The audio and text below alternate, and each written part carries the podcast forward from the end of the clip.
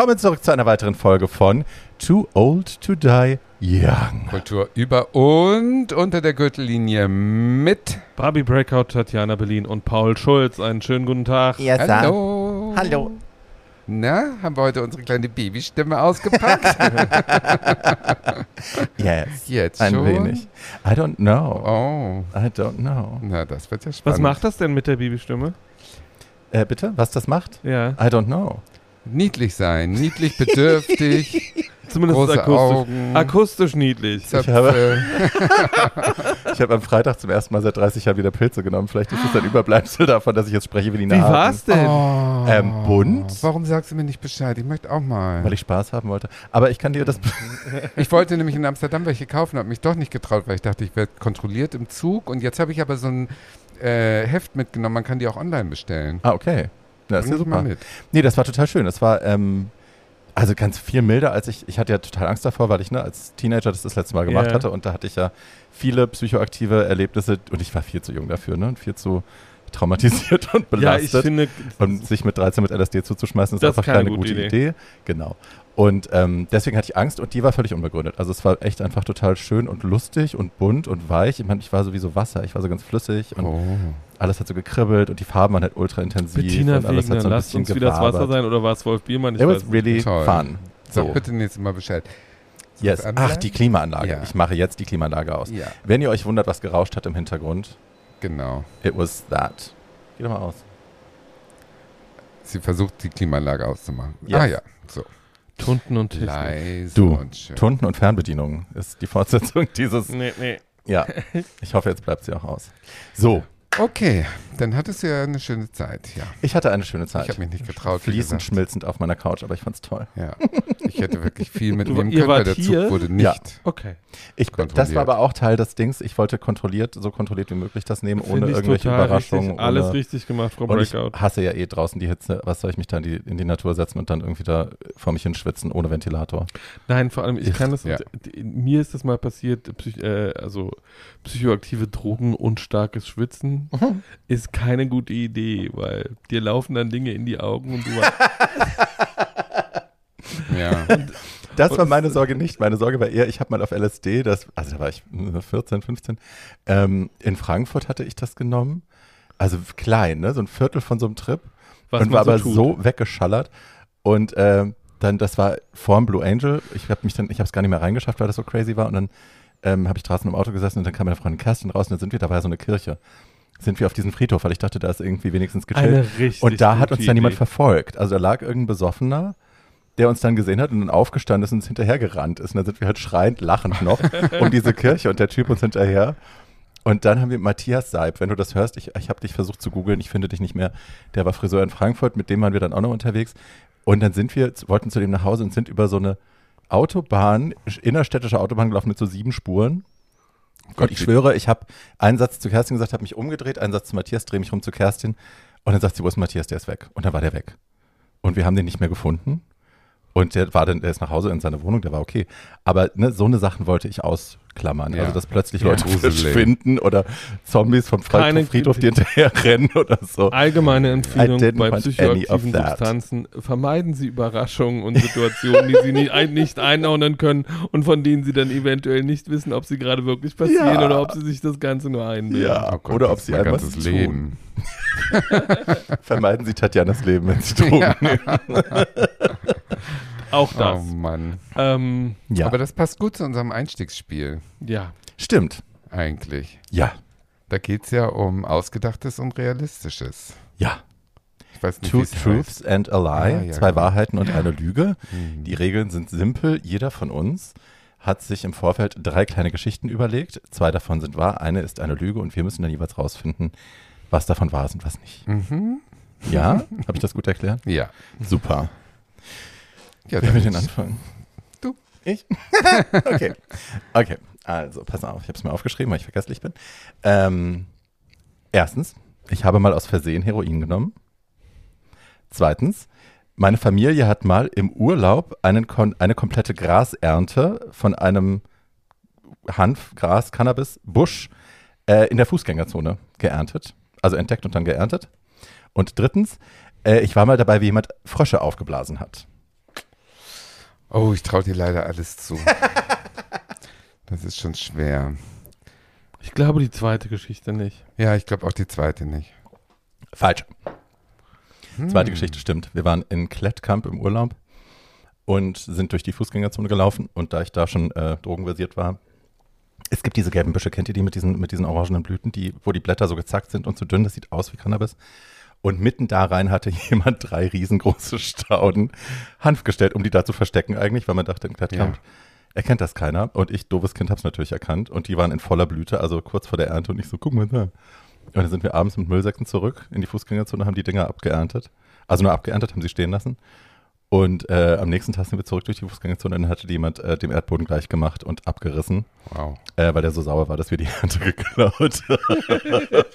also ja, äh, das dritte stimmt nicht. Ich war nie dabei, wie jemand Frösche aufgeblasen hat. Das hätte ich auch nicht zugelassen. Okay. Aber das machen die ja in den Staaten, ne? Die blasen die auf und Nicht schmeißen die nur in, dann. den Sch- also in meinem Dorf früher, ja. Ja? Ich habe es gesehen und vielleicht auch gemacht. Vielleicht. Ja. So, sowas verdränge ich ja, aber Okay. ich kann mir gut vorstellen, dass ich es auch mitgemacht habe. Ja. Gruppenzwang und ja. Ja, und Heroin genommen aus Versehen, weil weil das mal in der Pille drin war. Das hätte ich natürlich auch selber nie gemacht. Aber ja, Ja, das traue ich dir auch. Habe ich dann danach erfahren. Wie aber war's so. denn? nicht so geil. Aber halt auch so, ne? Ich meine, du stehst im Club und bist auf Ecstasy eingestellt und plötzlich werden dir so die Knie weich und du denkst so, ich muss kotzen. Ja, und dann klebte ich da halt so am Boden.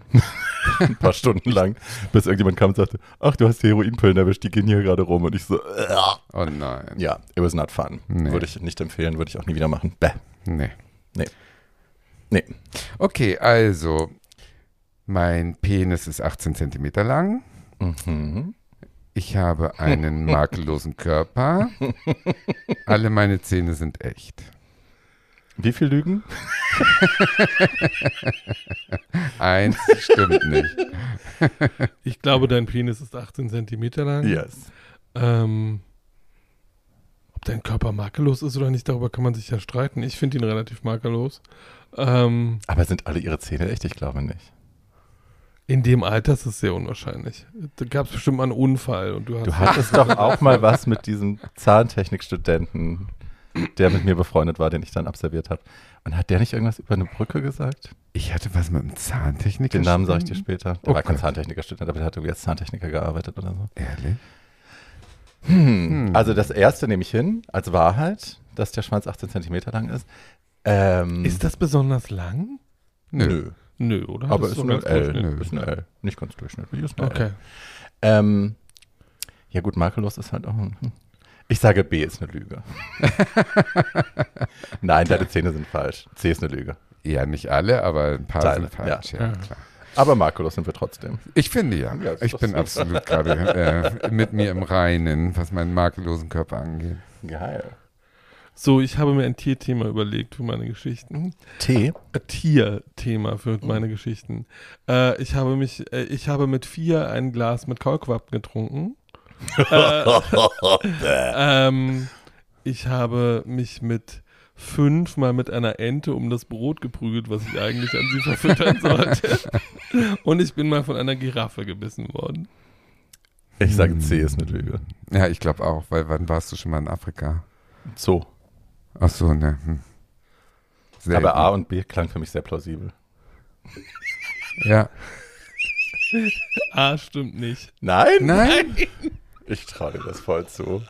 Als Wette aber es ist dir oder toll so. eingefallen. Also Ja. ich, ich kann mir auch vorstellen, man denkt, das ist Bubble-Tee und runter damit. Also Aber das haben wir alle gemacht, ne? dass wir so Kaulquappen großgezogen haben. Ja. Ja. ja.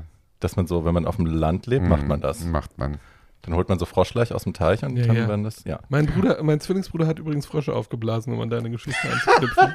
Ja, das macht man auf dem Dorf auch so. do that? Ja, ich weiß es auch nicht. Weil es ein ganz ekliges Geräusch gibt, wenn sie platzen. Aber Aber du, ich sehe noch den Bauern Schatzi, mit so einem hätte- Sack Katzenbabys, wo er mit der Klatschschaufel raufhaut. Äh. Also Na, das guck mal, ist, äh, In dem Dorf, wo ich groß geworden bin, also in Woltersdorf, war ja die einzige Schlangenfarm der DDR. oh. Und alle Katzen, alle d- d- tagealten Katzenbabys wurden immer zu Herrn Gettel und seiner Frau gebracht, der sie dann an Ah. seine Schlangen verfüttert hat. ja.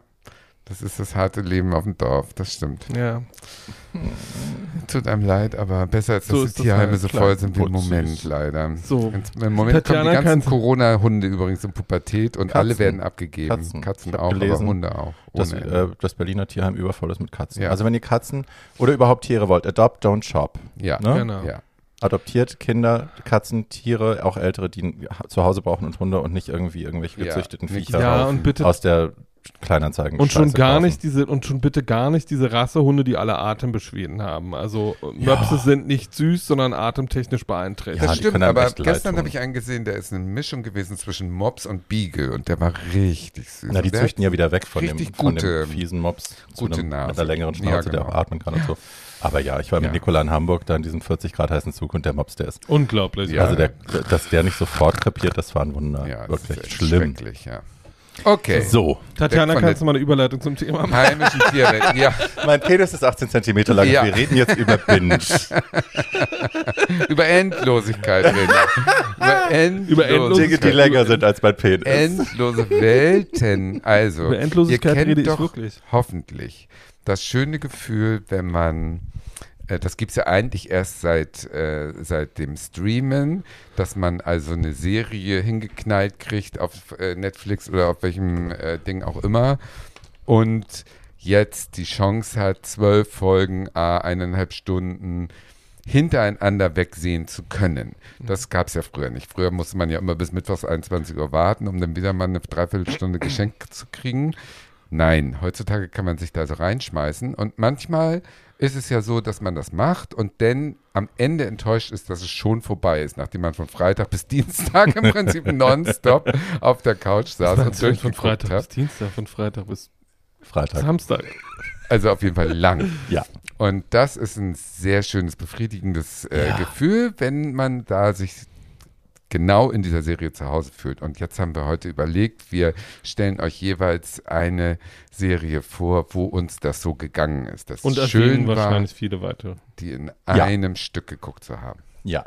Tatjana Berlin kommt offensichtlich aus der Zeit vor DVD-Boxen. Ja, auf das jeden Bingen Fall. erst mit dem Streaming ging. Ja, Wer redet denn- DVD-Boxen Wer ich redet denn, wer redet denn von DVD-Boxen? Ich hatte noch, ich hatte, Akt, ich hatte alle Staffeln Akte X noch auf VHS. Auf deinem Ja, Rechenschieber. VHS. Auf Nein, auf VHS. Aber das, das war ich ein ganz, gemacht. das waren zwei Regalbretter in meiner ersten Ja. Wohnung. Also Wow. Nee, ich habe Ähm. nie Binge-Watching vor Streamingdiensten Echt? gemacht. Ah, Nee, ich habe das immer schon weiß geliebt. nicht warum. Aber was war denn die erste Serie, die ihr, die ihr, wo ihr, die ihr mehrfach gesehen habt, wo ihr dann mitsprechen konntet? Golden Girls und die Nanny. Also auf jeden Fall die Golden Girls bei mir auch. Will and Grace. Dann irgendwann Friends. Das war das erste. Also ich hatte auch die DVDs von den Golden Girls auf jeden Fall und von Will and Grace. Aber ähm, Friends war das erste, wo ich mir die ganze Box gekauft habe. Das ganze Jubiläumsding, alle zehn Staffeln in so einem Buch. Habe ich Wow. immer noch. Mhm. Ähm, das sind auch die ersten DVDs, die ich hatte, die doppelt bespielt waren, also die du umdrehen konntest, Mhm. tatsächlich wie eine LP. Äh, ja, auf jeden Fall. Die. Also Aber ich meine, das habe ich jetzt auch gemerkt in der Vorbereitung wieder auf andere Sachen. Ähm, als Kinder, wir haben halt auch immer die gleichen Sachen wieder geguckt ne? und die gleichen Hörspiele und so. Also das sind ja auch Sachen, die kann ich heute noch mitsprechen. Ja, Pippi Langstrumpf. Taran und der Zauberkessel, Pippi Langstrumpf. Ja. Kann ich heute noch mitsprechen. Die ich kann meine Kinderplatten auch alle noch mitsprechen. Räuber Hotzenplotz und das Katzenhaus. Und Mhm. wobei das Katzenhaus ist Das nach kleine wie Gespenst. es, Oh ja, das, aber das der Katzenhaus ist nach wie vor brutal und unheimlich, weil die Katzen zum Schluss ja alle verbrennen. Und ich denke dann mal, ja, was macht man denn mit einem Dreijährigen? Man, hört, man legt ihm halt eine Stunde auf, wo am Schluss irgendwie 50 Katzen verbrennen. Ist doch okay. Ja, Äh, aber momentan sind wir ja gerade in so einer gesellschaftlichen äh, Stimmung, wo gesagt wird, dass die Grimms Märchen nicht mehr kindgerecht sind, weil zu brutal und zu und weil, ausschließend. weil sie antifeministisch sind. Und auch. antifeministisch auch, und das finde ich Bullshit. Also wirklich, also da darf man wirklich nicht äh, die Kinder so vor Sachen schützen, die dann doch erklärbar sind Eben, ich finde, man im muss Contest. das einordnen. Genau, als Eltern. man muss als Eltern Immer. darüber reden und dann ist es doch eine, äh, ein Weg zum ähm, äh, bewusster werdenden Kind, indem man darüber redet und das auch zulässt. Ja, ich finde auch das Grausamkeits, diesen Grausamkeitsaspekt finde ich so schwierig, wenn man das immer von Kindern fernhält. Das ist beschützt zwar das Kind erstmal, aber irgendwann kommt ja der Schock darüber, wie die Welt eigentlich ist, wie die Menschheit eigentlich ist. Ja, ich glaube und so. Und, Und das, das ist dann traumatisierend. Ich erinnere Ja. mich, wir hatten eine Nichte, irgendwie so eine entfernte, die hat mit zwölf bei uns das Dschungelbuch geschaut, als die mit zwölf bei uns geschlafen hat, das Dschungelbuch. Ja, ne, den Walt Disney Zeichentrickfilm. Ja, ja. Und konnte nicht schlafen, weil sie panische Angst hatte vor diesen Geiern und hat die ganze Nacht geweint, weil die halt zu Hause nie irgendwas gucken durfte, was irgendwie auch Ja. nur ansatzweise ein bisschen scary war. Das ist zu gut und dann bist du mit gemeint. zwölf, das Dschungelbuch äh, ist dann Horror für dich. Ne? Das Ja. ist dann auch falsch. Ja, ist auch Also so ein falsch. bisschen, bisschen ins warme Wasser muss man schon. Siehst du, mein Großvater hat mich mit fünf, als wir in Greifswald im Kino waren, Links an meinen- und rechts. an, nein, an meinen Sitz, an meinen Sitz gebunden. Was? Weil er halt mit mir und meinen zwei kleinen Brüdern da war und ich bei Simpert, äh, Simpert Sieben Abenteuer oder wie auch immer dieser Film hieß. Jedenfalls gibt es eine Szene, wo sich eine Galionsfigur von einem Schiff äh, zum Leben erwacht und äh, äh, und anfängt auf diesem Schiff rumzuwüten mit sieben Armen und sieben und sieben Schwertern und ich war halt fünf und sehr fantasiebegabt und fing an zu schreien und zu toben. Mein Großvater entfernte mich aber nicht aus diesem Kino, sondern band meine Arme an diesen, sondern band meine Arme an diesen Sitz und sagte, ich sollte jetzt still Hatte der sein. denn für Bänder im Oh. Kino Und- dabei? Äh, ich glaube Schnürsenkel oder irgendwie Wow. sowas. Oder vielleicht waren es auch die, vielleicht waren es auch die Kordeln meiner Handschuhe, Wow. die ja immer. Es gab ja diese Handschuhe, die man an den äh, die so festgemacht, die man, die so ja. festgemacht waren mit Bändern und ich glaube, die hat er benutzt. Aber äh, also das war jetzt. Es, es, Immerhin bist du in Kommunikation mit deinem Großvater getreten. Als ich mal mit äh, 12, 1981 mit meinem Vater im Urlaub ins Kino ging, Cruising. ja, haben wir Cruising geguckt und saßen wirklich Ja, die sprachlos nebeneinander und ich mit diesem komischen Gefühl im Bauch, irgendwas ist geil und mein Vater mit diesem Gefühl im Bauch, irgendwas läuft gerade falsch hier in diesem Film. ist Nee, doch haben- kein Police-Thriller. Meine Mutter hat mich mitgenommen in die unendliche Geschichte. Wie alt war ich da? Sechs? wahrscheinlich. Und ich habe Oh. als diese Sumpfszene, als Atreo, äh, nee, Artax hieß das Pferd, als Artax im Ja. Moor versinkt, ich habe Rotz und Wasser geholt, das ganze Kino zusammengeschrien und haben die mich da rausgezogen und haben, ne, weil ich ja auch die anderen Leute da belästigt habe, mich da rausgezogen und haben mich oben ins Kino 3 gesetzt und da lief irgendein Idealhaarfreuden-Scheiß und habe ich noch lauter geschrien. da wurde ich nach Hause geschickt. Ja.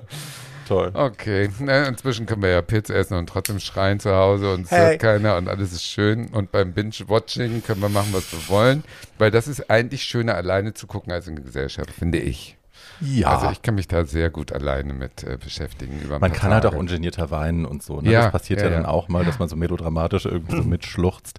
Und das Ja. will man ja vor anderen Leuten dann doch auch Ja. nicht tun. Ehrlich gesagt, man kann auch so viele Folgen gucken, wie man will und muss nicht auf irgendjemanden Ja, warten oder genau, sich mit Rücksicht irgendjemandem nehmen. einigen. Ja, oder, ein, stimmt. oder ein gesundes Zuschauer, äh, Zuschauverhalten äh, faken, wenn Ja, man Was meinen Sie, man was, nicht. alles auf einmal gucken will. was, ich wollte gerade sagen, was meinen Sie denn damit? Es ist total ungesund, zehn Stunden hintereinander zu gucken, ist doch Quatsch, dann ist man doch fertig. ähm, Ja. so. Okay, Ähm, dann lass uns mal starten. Yes. Wer hat denn, wer möchte denn äh, sofort anfangen? Ich würde vorschlagen, du fängst an. ja, Ja. kann ich gerne. Meins ist äh, nicht lange her und ähm, es war auch ein bisschen kurz, muss ich sagen. Und zwar geht es um die hoffentlich erste und nicht letzte Staffel von Uncoupled. Uncoupled ist auf Netflix eine neue Serie von einem äh, ja, von verschiedenen bekannten Produzenten, die auch schon Sex and the City gemacht haben und Emily in Paris und Beverly Hills und so. Da weiß man schon, äh, schöne Bilder sind garantiert. Ähm, die Hauptrolle spielt Neil Patrick Harris. Den kennt ihr vielleicht aus How I Met Your Mother und aus It's a Sin. Der ist ja seit 2006 geoutet schwul und ist so eine ähm, ja, so eine Allzweckwaffe sozusagen. Ja, der kann so ja alles. Der Vorzeigeschwuler. kann, ja, so ein hübscher, Ja. äh, Ende, Mitte 40, äh, kann alles singen, spielen, äh, Broadway-Erfahrung. Hat die Hedwig äh, gemacht am Broadway. moderiert ohne Ende irgendwelche Tonys und Emmys und so. Ja, der ist wirklich der, wenn er nicht schwul wäre, wäre er der ideale Schwiegersohn und so ist er der ideale beste Freund, so nach dem Motto. Und äh, spielt also in Uncoupled ein Endvierziger, der Mit Ähm, 50er. Endvierziger, der seinen schlagen. älteren Freund, äh, der 50 wird, äh, eine Geburtstagsparty zum 50. ausrichtet. Die sind seit 17 Jahren zusammen und alles ist wunderbar in New York in der heutigen Zeit. Und der Freund sagt, bevor nun die Türen aufgehen zu der Überraschungsparty, übrigens, ich verlasse dich. So, das ist die Ausgangssituation dieser Serie. Das heißt, wir befinden uns also im New York von heute in der gleichen Szene wie bei Sex and the City oder Emily in Paris oder Beverly Hills. Es sind also alles gut verdienende äh, Yuppies, hätte man früher gesagt, also alles erfolgreiche Menschen, hauptsächlich weiß, die äh, ein Luxusleben äh, führen aus den Augen von uns, die wir vielleicht nicht so viel verdienen. Er ist ein Immobilienmakler zum Beispiel, kriegt immer Provision für diese riesen Apartments, die er da vertickt und so weiter. Also denen geht es relativ gut. Aber das sind halt ähm, höchstwahrscheinlich die, äh, das ist die Realität, wie soll ich sagen, die Realität dieser ähm, Serienerfinder, weil das weitere Personal in dieser Serie ist auch relativ nach dem groben Baukasten gestanzt. Also da gibt es dann natürlich den promisken besten Freund, dann gibt es den sexlosen, etwas äh, unattraktiveren äh, besten Freund, dann gibt es die ähm, wie heißt das, Hack, Fack Hack, äh, die beste Freundin des Schwulen. So, das sind alles so Charaktere aus dem Baukasten. Und die werden in ihrer ganzen Stereotypen Schönheit also da in diese Konflikte gestürzt, die sich aus dieser Trennung ergeben. Und das sind auch Konflikte, die äh, nicht jeder hat, aber wo sich jeder wiederfinden kann. Also was weiß ich, nun ist er getrennt nach 17 Jahren und lernt erstmal Grinder kennen. So, ne? Das ist äh, immer für so einen Lacher gut in dem Sinne. Man kann sich jetzt nicht vorstellen, dass er 17 Jahre monogam treu war und Grinder völlig an ihm vorbeigegangen ist, aber das ist in solchen Märchenserien in dem Fall vollkommen wurscht. Es ist immer für einen Lacher gut, dass der Grinder kommt, dann muss er einen Dickpick machen. Äh, alleine das Dickpick zu machen, ist ja, ja schon 20 Minuten, ist ja schon wieder Sendezeit voll, aber es sind alles Sachen, wo ich lache, weil ich denke, ja, hast du auch alles so gemacht, äh, finde ich alles wieder. Und die die Probleme eines ähm, in der Szene unsichtbar werdenden, egal wie viel Geld du auf dem Konto hast, die kenne ich ja auch. Also insofern habe ich mich da auch wieder erkannt, dass der dann eben auch überhaupt keinen Bock hat auf dieses Dating in der Disco, weil die Jungs entweder Drogen nehmen oder äh, irgendein Betäubungsmittel in den Arsch spritzen, weil der Schwanz so groß ist und all diese komischen Sachen, die will der alles gar nicht. Der will äh, einen monogamen Freund finden oder am besten seinen alten wieder zurückkriegen. Und zwischendurch passieren eben tausend mögliche Komplikationen und in jeder Folge gibt es eine neue, äh, neue kleine Konfliktlinie. Mhm. Schön ist, dass da die äh, von mir sehr geschätzte ähm, Oh Gott, wie heißt Marsha sie? ja, genau, die, die spielt mit als böse Kundin. Die äh, spielt also sozusagen äh, sein heterosexuelles Pendant, eine ältere Dame, die von ihrem Mann verlassen wird und jetzt genau dieselben Probleme, die er im Schwulen hat, in der Hetero-Szene hat, dass sie als Frau aber noch ein bisschen mehr darunter leidet als er als Mann. Das wird auch so ein bisschen diskutiert. Und die bringt da so ein bisschen Pfeffer rein, weil das so eine böse Alexis ist. Ja, und ehe ich es mir versah, äh, war die Serie im Prinzip schon durchgeguckt. Das sind kurze Folgen. Ähm, und ja, ich habe mich sehr amüsiert. Ich habe keine großen Erwartungen auf komplexe Charaktere gehabt. Dann hätte ich äh, The Good Life geguckt. Äh, aber wenn man weiß, das sind so diese vier äh, Stereotypen wie bei Sex in the City, bloß jetzt eben als alterne Schwule, dann ist es wunderbar, das sich anzugucken. Das war meine Meinung. Ja, I hated it. also, ähm, ich, äh, habe selten was gesehen, wo ich mich so. Ich habe das auch vollständig gesehen, weil es, wie gesagt, sind, glaube ich, viereinhalb mhm. Stunden, die man damit zubringt oder so. Ähm, ich habe selten was gesehen, worüber ich mich so geärgert habe in letzter Zeit. ähm, weil ähm, ich habe gedacht, irgendwie so, okay, wir haben also drei bis fünf wirklich hochklassige Schauspieler, die was können und die irgendwie ein Breitband an Emotionen darstellen könnten. Und die stecken wir also in eine Geschichte, die im Wesentlichen in Manhattan unter reichen Leuten spielt. Wir äh, nicht nochmal alles wiederholen, was ich gesagt wir schildern einen, Wir schildern einen schwulen Mann, der nichts lernt, im Wesentlichen, also über sein Leben und über äh, die super privilegierte Situation, in der er sich befindet. Ähm, sondern der das alles mit großer Selbstverständlichkeit hinnimmt. Äh, und äh, ich dachte die ganze Zeit, warum dreht man in 2022 eine Serie, die eigentlich 1992 spielt? äh, zumindest nach dem, was man an öffentlicher Homosexualität so schildern kann. Äh, sie entblöden sich ja wirklich zu nichts. Da wird irgendwie äh, reiche, weiße, schwule Männer schreien sich Markennamen hinterher, um äh, zu schildern, äh, wie ihr Leben eigentlich verläuft. Äh, äh, die Figur, die der, der mehr oder weniger schlaue, aber auch ein bisschen unsensible äh, dafür aber fette äh, Kunsthändler ist, darf dann am Schluss Brustkrebs kriegen, damit er für seinen Körper, den er natürlich nicht im Fitnessstudio spielt, äh, stehlt, auch noch anständig bestraft wird. Ähm, und ähm, jemanden so talentierten wie Marsha Gay Harden zu nehmen und ihr in viereinhalb Stunden nichts im Sinne von nichts zu tun zu geben, fand ich dann doch so ein bisschen bitter. ähm, und ähm, ich habe nicht verstanden, warum das produziert worden ist. Ich habe auch nicht verstanden, warum jemand, der aussieht wie äh, Neil Patrick Harris, in jeder Szene von äh, zwei durchschnittlich attraktiveren Menschen als ihm ständig gesagt werden muss, wie niedlich und attraktiv er ist. Ich dachte die ganze Zeit, really? Ähm, und ähm, ich äh, habe daran also ich habe daraus weder irgendwie Genuss gezogen noch daraus darüber irgendwas daraus irgendwas gelernt, wie man das äh, besser machen konnte. Ich habe aber auch aus meiner Umgebung gehört, dass das vielen Leuten anders ging. Sei es drum. Du Armer. Also das einzige. Fandest du in äh, Sex and the City auch doof? Äh, Sex ja. and the City ist ein 90er-Jahre-Phänomen und das haben wir in den 90er Jahren halt so gemacht. Ich fand Eddie McBeal schon in den 90er Jahren die intelligentere Serie und die, wo sie sich, äh, ja, darum, wo, die, wo die Autoren sich mehr getraut haben. Ja, das habe ich ähm, ja gerade gesagt mit The Good Life habe ich jetzt genommen. Ich hätte auch Ellie McBeal, ja genau? Good Fight.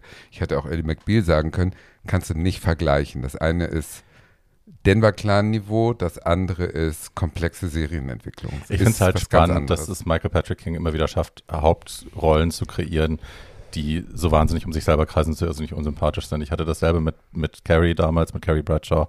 Ich habe nicht verstanden, warum die alle toll fanden. Ich habe nicht verstanden, warum alle eine Carrie sein wollten, außer dass sie halt Geld hatte und Schuhe äh, und Fashion. Aber sonst fand ich die wahnsinnig anstrengend in ihrem, in ihrer Egozentrik und in ihrem, warum passiert mir das? Nur weil ich alle schlecht behandle und nur von mir reden will. Ich verstehe es nicht. ähm, Aber so sind wir doch auch. Naja, also so naja, bin ich nicht. nicht so. Ich dachte die ganze ich habe diesen Marsha Gay Harden angeguckt und Charakter angeguckt. Diesen Marsha Gay Harden habe ich diesen Marsha, diesen Marsha Gay Harden Charakter angeguckt in der Serie und, und leise vor mich hingedacht, ah, das ist also mit Carrie passiert. Mr. Mr. Big hat sie nach 20 Jahren für eine deutlich jüngere Frau verlassen und jetzt sitzt sie reich und relativ pummelig in ihrem Apartment und quält ihren Immobilienmakler. Ich verstehe. Also, ja. Und ähm, so, ich, ich weiß halt, also ich hoffe, es war die letzte Staffel. Ähm, Wird es nicht sein. Äh, weil, äh, weil Emily in Paris weil, ist auch ein super Erfolg. ja, und Emily, Emily in Paris ist genauso stulle und äh, Freunde von mir, die. Aber Michael Patrick King hat doch auch zum Beispiel The Comeback gemacht. Also der kann doch auch gutes Fernsehen machen. Der kann ja gute Charaktere Ja, wenn er es nicht. So. Äh, ja, aber The Comeback ist ja ein äh, ist ja ein Brainchild von Lisa Kudrow ja. und ihrem besten Freund. Ja ähm, die, ähm, die das erfunden und geschrieben haben. Und nur weil man Geld für irgendwas ausgibt, heißt ja, ja nicht, dass man da auch als Produzent irgendwie sinnstiftend eingegriffen hätte. Nein, aber Leute, es geht doch um Popcorn-Kino. Das ja, Pendant okay. zu Popcorn-Kino im Streaming ist doch, dass man unterhalten wird, ohne groß nachzudenken. Ja. Dafür ist es sinnbildlich. Ja. Es ist perfekt im Prinzip. Es sind wirklich, ich sag doch, es sind äh, keine Charaktere, sondern Stereotypen. Und wenn man sich darauf einlässt, dass es eben relativ holzschnittartig einfach da rüberkommt und dass da keine große Charakterentwicklung kommt, dann ist es doch amüsant. Also Aber man kann sich doch einfach Serie, amüsieren. Meine, warum schreibe ich eine Serie, wenn man keine Charaktere, also wenn ich dann eine Serie schreibe, in, die, in der sich Charaktere nicht entwickeln, äh, kann man ja machen, aber das ist dann halt, das ist dann halt derbe Comedy. Und selbst bei selbst bei sowas wie The Golden Girls finden in sieben Staffeln irgendwelche Charakterentwicklungen mit diesen Mädels statt. Ja, nun warte mal ab, was ähm, die siebte Staffel bringt, wenn wir uns in drei Jahren wieder oh treffen. äh, nein, und ich denke die, ich denke die ganze Zeit, ähm, wie gesagt, das, worüber ich mich am meisten geärgert habe, ist, dass sie diese ganzen talentierten Schauspieler so vergeuden. Weil ich denke, wirklich möchte Neil Patrick Harris jetzt vier Monate damit zubringen, diese Stulle, diesen Stullenkram zu drehen, wenn er in der Zeit auch zwei interessante Projekte machen könnte. Möchte Marsha Gay Harden, die immerhin Oscar-Preisträgerin ist und eine wirklich grandiose Schauspielerin, ist es wirklich das, was sie tun möchte? Kann man der keine anderen Serienrollen geben? Aber dann überleg doch mal, ja, sie haben doch sich entschieden, das zu machen. Geld. Ja, und Ja, dann und, kann und, und irgendwie, ich weiß, Barbie hat es nicht gesehen, äh, ähm, aber man kann doch nicht. Uncoupled habe ich gesehen. Nee, ja, ja, ja, uncoupled hast, aber das ist nicht das, worüber ich gerade rede. Achso, Ähm, man kann auch nicht in einer Zeit, in der man so interessantes und relativ aufregendes Fernsehen machen kann, wie die neue Queer as Folk-Fassung, äh, so einen altmodischen Kram dahinstellen. Das ist einfach langweilig. Mm, es findet ja Abnehmer. Es findet absolut Abnehmer und ich bin ja nun jemand, der beides sehr liebt. Die Serie mit Tiefgang und Komplexität und das einfachere äh, äh, Abbilden einer Oberfläche. Ich finde beides total, können, kann nebeneinander stehen und es ist beides total Und erlaubt. sie waren, also Uncoupled war bei Netflix auch in den Top 10 in Deutschland, was ja und auch was heißt das? für queere Serien, das heißt, es ist Ja. oft angeschaut worden, was für queere Serien sonst nicht passiert. Also Ja. es ist schon, da ist schon was passiert, was sonst einfacher du es äh, machst, desto mehr Zuschauer kommen. Also das ist ja nun mal so. Das Also dagegen war diese RuPaul-Serie über diese Drag Queen in diesem AJ and Bus. the Queen, auch AJ Michael Patrick King. AJ and the Queen war ein intellektueller Hochgenuss verglichen mit Uncoupled. Für RuPaul war es vor allen Dingen eine schauspielerische Leistung, die er bisher noch nie so gut gebracht hat wie da. Der kann ja gar nicht. eigentlich Emotionen von A bis. B Von gezeigt. A bis B. Und das ist für ihn viel. Ja, Für sie. ja, Ja. schön. Naja, gut. Also wie gesagt, Popcorn-Kino, guckt euch an. Lasst, es, lasst euch berieseln. Berieseln ist besser. Ihr lernt nichts draus, aber berieseln ist äh, so. Und manchmal schmunzelt man. Bei mir gingen viele Sachen, habe ich gedacht, guck, auch ein reicher Immobilienmakler ist nicht gefeit gegen dasselbe Problem, was du in dieser Situation genauso hattest. Alter. Altern, Altern und betäubte Arschlöcher. Und mit bisexuellen italienischen Architekten in Hotels bumsen. Ach, das war schon schön. Ein bisschen Sex zeigen sie ja schon. Ja. Naja. Naja, Naja. naja. So, jetzt bin ich So, aber gespannt auf Babitschka? eure Soll ich? tiefgründigen, komplexen Serien, It die jetzt is. kommen. It is. Mhm. Warte mal, ich muss mich hier mal um. So, aua. Also, die Rede, ich rede heute von äh, Station 11 und ich wäre auf Station 11, glaube ich, gar nicht aufmerksam geworden, wäre es nicht äh, Joko gewesen. Ich war bei Joko und wir gucken immer gerne auch mal irgendwas. Ähm, und der hat immer alles schon geschaut. So, und ne, immer alles. Ja. Und dann äh, sagt er irgendwie, ach, hast du Station 11 geschaut? Und ich so, hm, kenn ich nicht. Und wollte eigentlich, hatte keinen Bock. Und dann hat er die erste Folge angemacht und jede Folge geht so eine Stunde. Ne? Also es ist auch lang, es sind zehn Folgen. It's a lot.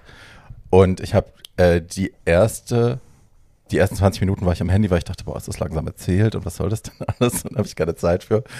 Und dann war ich drin und dann habe ich, ich glaube, wir haben vier oder fünf Folgen am Stück bei ihm geschaut, sitzend auf dem Bett, ne, vier oder fünf Stunden so. mm. Und dann bin ich nach Hause und habe den Rest geschaut am nächsten Tag oder noch in der Nacht. Ein gutes Zeichen. Ähm, ja, ist wirklich toll. Äh, ist, ich mache mal kurz die Stats. Also Station 11 basiert auf einem Buch von 2014 von einer Autorin namens Emily St. John Mandel. Ähm, die, ich glaube, New York Times hat es damals äh, spaßeshalber Dystopia the Musical getauft, das Buch. Ähm, Aber ist gleichzeitig gelobt. ja, ja. Also wurde sehr, sehr gelobt. HBO Max hat es dann äh, aufgegriffen und daraus eine Serie gemacht, eben ein Zehnteiler. Ähm, eine postapokalyptische, dystopische, fiktive Drama- Drama-Miniserie, sagt Wikipedia. Patrick Somerville heißt der Typ, der das Ganze äh, vom Buch zum Film transportiert hat. Ähm, und die Dreharbeiten, es geht um, unter anderem geht es um ein Virus, äh, das die komplette Menschheit mehr oder weniger auslöscht. Ähm, und na, man denkt sich in der heutigen Zeit, will ich noch ein, will ich noch irgendwas über Viren und Masken und äh, Quarantäne gucken? Nein. Aber ähm, sie haben das irgendwie hinbekommen, dass man das trotzdem schauen möchte. Und die Dreharbeiten fingen tatsächlich vor Beginn der Pandemie an und wurden dann, äh, ich glaube, nach drei Monaten oder so mussten sie dann aufgrund der Pandemie dann umziehen. Sie waren erst in Chicago, sind dann nach Kanada, haben da weitergedreht, weil es anders nicht ging. Ähm, ich habe schon gesagt, es ist langsam erzählt, es hält sich, was ich sehr erfrischend finde, ähm, es hält sich von so Mad Max-Klischees fern, wie so ne, nach der Apokalypse, wie jetzt die Welt aussieht, alles ist verdörrt und man schießt, schießt sich gegenseitig mit irgendwelchen selbstgebastelten Kanonen die Kugeln in den Arsch, so ist es nicht. Äh, also es gibt natürlich auch so Überlebenskriminelle, die dann irgendwie, ne, die dich überfallen und die versuchen, das Essen abzujagen oder so. Aber größtenteils ist es das nicht und es kommen auch keine Zombies vor, was ich ganz, ganz schön fand. Weil es keine gibt in dieser Welt, weil es passiert, die genau. Realität sein soll. Aber man wartet so drauf. Ne? Das ist ja so ein bisschen Walking Dead am Anfang. Man denkt so, okay, alles klar. Wann stehen die wieder auf? So, wann fangen die? Nein, they don't. Ähm, ja, ist für sieben Emmys nominiert, was einfach echt wahnsinnig gut ist. Äh, so. Es gibt ich weiß gar nicht, wie viele verschiedene Erzählstränge und man hüpft die ganze Zeit auch in der Zeit hin und her. Deswegen ist es ein bisschen konfus, wenn ich das jetzt versuche äh, für mhm. euch aufzuschlüsseln, aber ich gebe mir Mühe, das äh, ja so zu tun, dass man es versteht. Ähm, Miranda ist ein Artikel gespielt von der großartigen Danielle Detweiler, die ihr vielleicht aus Watchmen kennt, aus der Serie. Die kreiert ein Comicbuch namens Station 11. Das zeichnet sie selber und das macht sie, um, das ist ihr, glaube ich, selber gar nicht so klar, äh, das Trauma zu verarbeiten, das sie ähm, mit sich trägt, weil sie ihre ganzen Familie nach dem Hurricane Hugo, äh, also während der Hurricane Hugo da war auf der Insel, auf der sie groß geworden ist, äh, hat sie quasi ihre ganze Familie sterben sehen. Und ähm, setzt sich dann über mehrere Jahre, also sie macht das ganz für sich, ganz privat, ganz alleine, zeichnet sie eben an diesem Comicbook und nimmt auch immer wieder Zitate aus dem, aus ihren Beziehungen und so baut sie damit ein. Das ist später nochmal wichtig, aber hey. Ähm, genau, die hat dieses Comicbuch kreiert. Und äh, die war zwischenzeitlich zusammen mit einem sehr hübschen Schauspieler, mit Arthur, ähm, der in seiner Mittelmäßigkeit, also eigentlich ist er als Figur fast unbedeutend, aber er connectet fast alle Leute und auch fast alle Erzählstränge, die da noch vorkommen, die sind über ihn miteinander verbunden und connected. Das wird, fassen wir dann, also richtig kapieren wir es erst in der letzten Folge oder in den letzten Folgen. Ähm, ja, und der ist, wie halt Schauspieler oft auch sind, sehr mit sich selbst beschäftigt, so ist, ne, hat, hat ein großes Charisma, kann Leute schnell für sich ähm, einnehmen, kann sich schnell in seinen Bann ziehen, aber versagt dann menschlich auch relativ schnell, sowohl als Ehemann als auch als Freund, als auch als Vater. Also er ist gut, Leute zu begeistern, aber dann, wenn es um Bleiben geht, um sich kümmern, um tatsächliches Interesse und Empathie zeigen, ist nicht so, nicht so seins. Ähm, der war äh, zuerst mit Miranda verheiratet, heiratet dann später eine Schauspielkollegin äh, namens Elizabeth und hat mit ihr auch einen Sohn namens Tyler. Und äh, sein schwuler bester Freund ist ein Schauspielkollege namens Clark. Ähm, und Miranda, die hat dann irgendwann, hat sie dieses Comicbuch vollendet, hat ihr Trauma quasi und auch ihre Ehe mit diesem Typen irgendwie verarbeitet, vollendet das Comicbuch und reist nach Chicago, um ihm, der da gerade äh, versucht, King Lear, äh, also Shakespeare, auf die Bühne zu bringen als Schauspieler, weil er ernst genommen werden möchte, ähm, dem übergibt sie dann dieses Comicbuch. So als, mhm. ne, ich bin übrigens fertig, ja. ist äh, das. Und dann rekindlen sie so ein bisschen die Love Affair. Also sie bleibt nicht da, aber er lädt sie ein und sie sagt, ja, ich komme zurück, ich habe noch einen Job irgendwo in Malaysia äh, und danach komme ich dann wieder. Ähm, Arthur versucht, wie gesagt, aus dem Action-Genre rauszukommen. Der will ernst genommen werden als Schauspieler und äh, versucht sich da eben als King Lear, stirbt aber bei der Premiere an einem Herzinfarkt auf der Bühne. Also mhm. auch schön, schön inszeniert. Es rieselt so Kunstschnee und er liegt da in seinem grauen Gewand und krepelt vor sich hin. Schöner Satz. Could somebody turn off the fucking snow? und in dieser Inszenierung gibt es auch ein kleines Mädchen, die da als äh, Darstellerin mitspielt, Kirsten. Kirsten.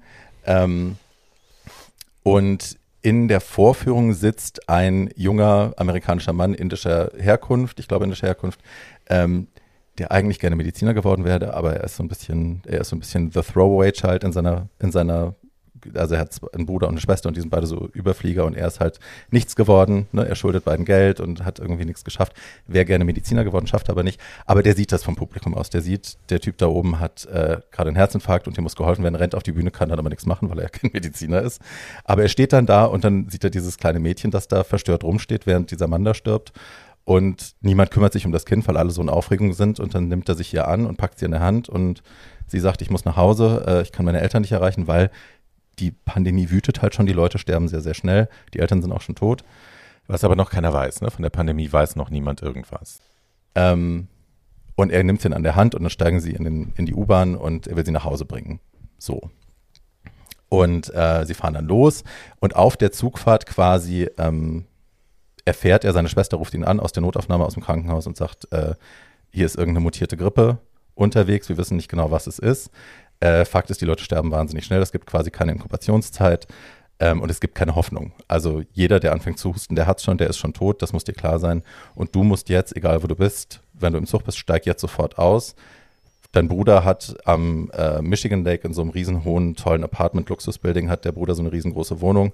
Geh zu dem, verschanzt dich da, verbarrikadiert euch und ihr müsst da jetzt die nächsten Monate oder so aushalten. Die Zivilisation ist vorbei. So, das ist Ende. Ups. Menschheit ist gestorben, Zivilisation ist gestorben, du musst dich da verbarrikadieren. Und dann schnappt er sich das kleine Mädchen und geht in den Supermarkt, kauft dafür 10.000 Dollar, äh, 9.000 Dollar irgendwas, kauft da ein mit seiner Kreditkarte, er hat noch so, ich hoffe, das funktioniert auch. Hui. Und ja, dann rollen sie da raus mit so fünf übervollen Einkaufswagen oder sechs und äh, machen sich tatsächlich auf den Weg zu dem Bruder, der keinen Bock drauf hat, weil der ein verstörter Schreiber ist, der auch ein bisschen Heroin nimmt und äh, ja, keinen Bock auf den Bruder hat. Sippe da in der Wohnung. genau, und jetzt kommt der Bruder da, der Verkackte mit dem kleinen Kind und so, kein Bock. Aber ja, er lässt die rein und da verschanzen sie sich. Und dann macht die Story den ersten großen Sprung 20 Jahre nach vorne. Und wir sehen also, Kirsten, die das kleine Mädchen war, ist jetzt äh, einer, gehört einer Tingeltag, also die Menschheit ist vorbei, ne? Alles ist jetzt überwuchert von Grün. 98 Prozent der Menschheit sind tot. So. Und alles ist überwuchert mit Grün und es gibt irgendwie keine, kein, nur noch begrenzt Strom, kein Internet mehr, nichts mehr. Und sie ist Teil einer Traveling, die nennen sich The Traveling Symphony, also eine Theater-Tingeltangel-Gruppe, die in einem kleinen Radius, der so um die Great Lakes Area in, äh, in Amerika geht, also nah an der kanadischen Grenze, fünf große Seen. Und da sind sie auf einer festgelegten Route namens The Wheel unterwegs und tingeln von Ort zu Ort und führen da immer ein neues Shakespeare-Stück auf. So.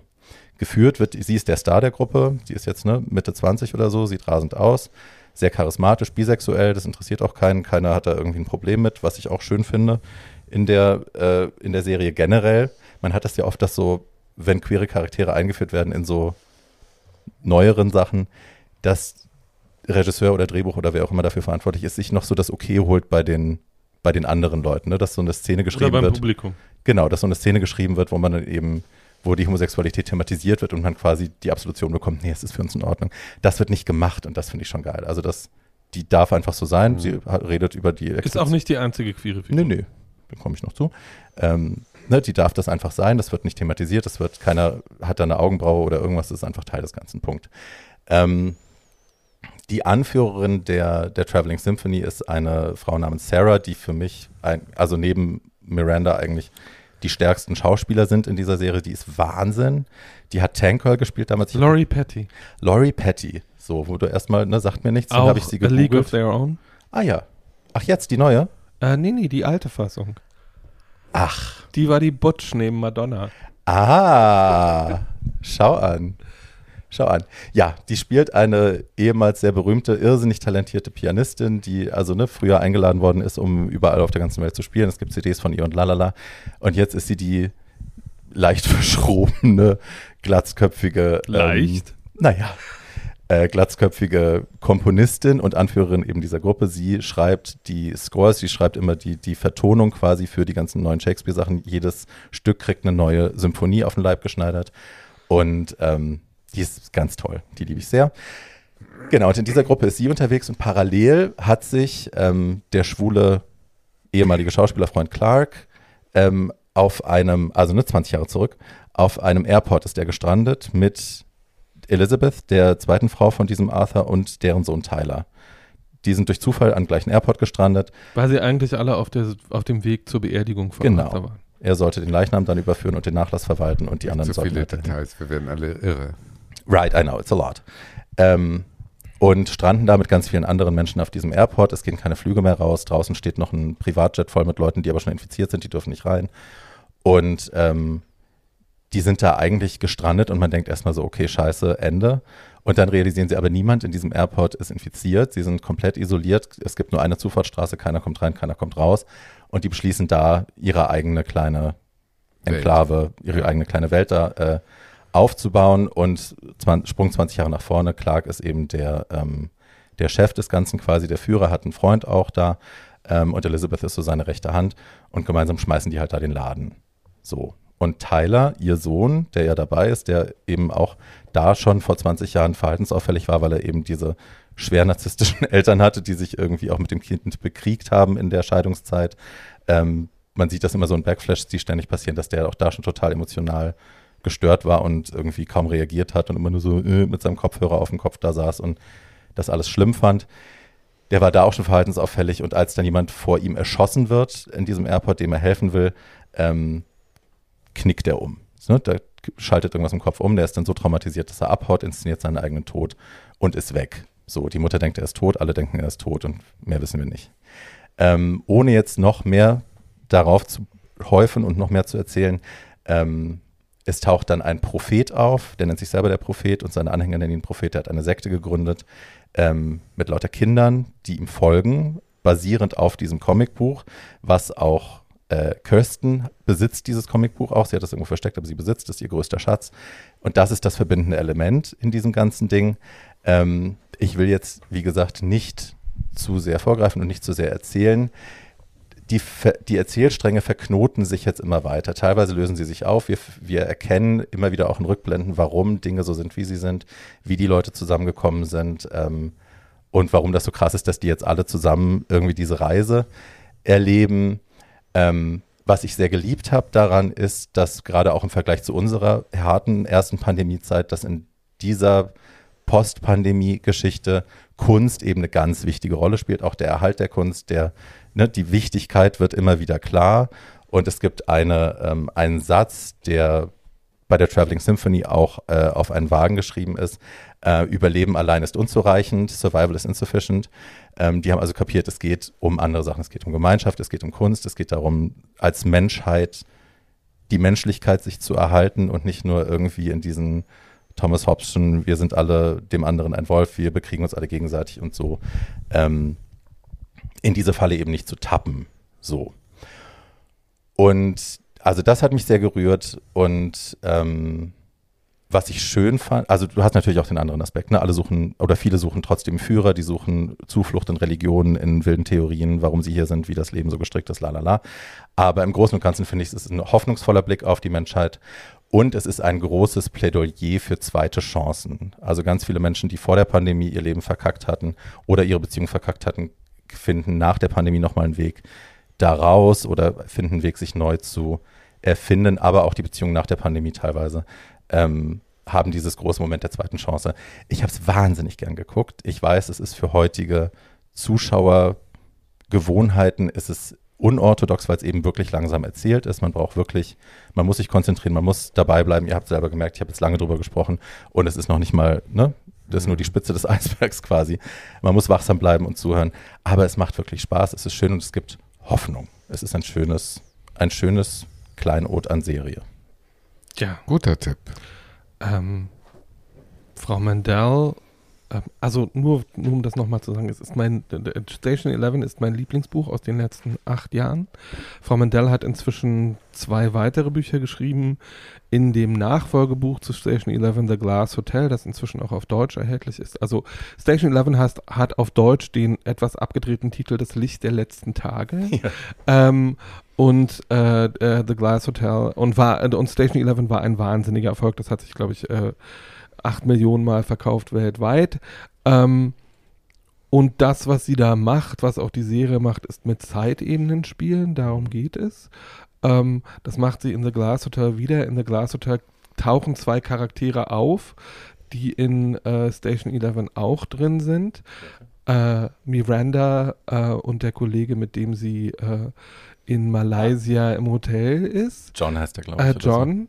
Äh, das Interessante ist, äh, The Glass Hotel stellt die Theorie auf, die Pandemie äh, gab es, aber die Pandemie ist sehr viel glimpflicher verlaufen, als sie das in Station 11 tut.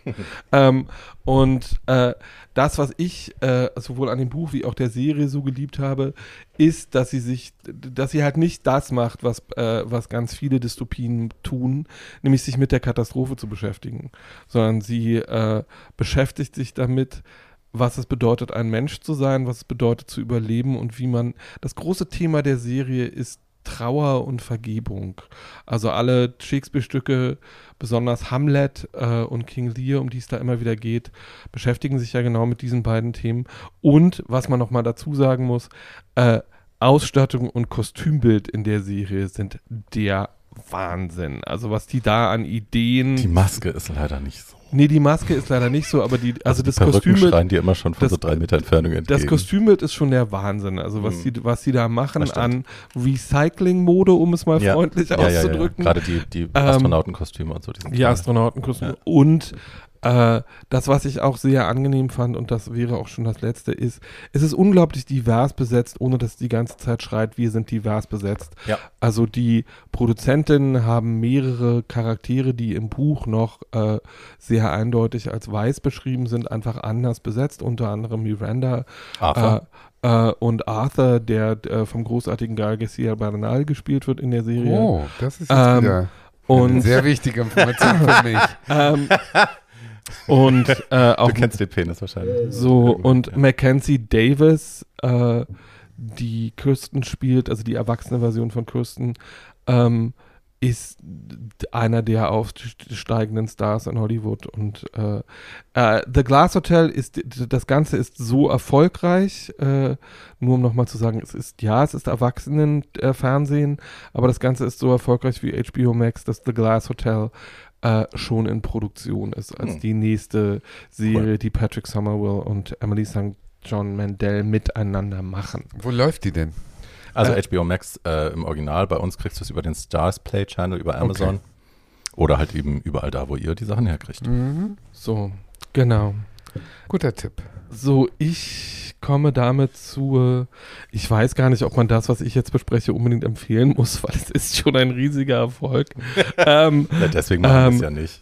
Deswegen machen wir es ja nicht, sondern 13 äh, ich mache es, weil äh, die Produzentin dieser Serie genau das getan haben, was ich an äh, äh, äh, äh, Station 11 auch so geliebt habe, nämlich dass sie einfach mit großer Selbstverständlichkeit in Originalmaterial, das weltberühmt ist und zudem es eine schreiende und meistens äh, auch ein bisschen aggressive Fanbase gibt, äh, mit voller Hand reingeriffen haben.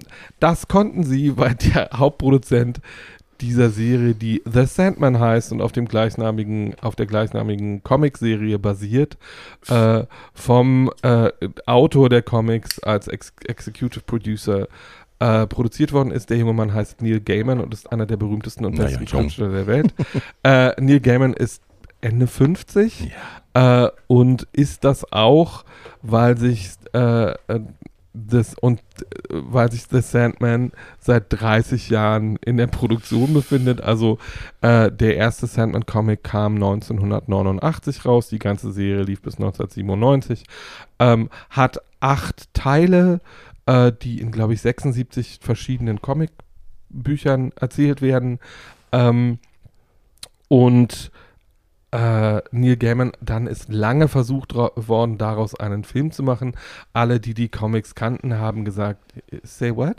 Ähm, weil, weil diese Geschichte halt unfassbar komplex ist und man das in zwei Stunden eigentlich nicht erzählt. Das kann man in zwei Stunden einfach nicht erzählen, das geht nicht. So, das haben sie dann, um die Ge- Produktionsgeschichte jetzt nicht so breit aufzufächern wie bei Cleopatra in der Königinnen-Folge, das haben sie dann irgendwann nach 20 Jahren auch gemerkt.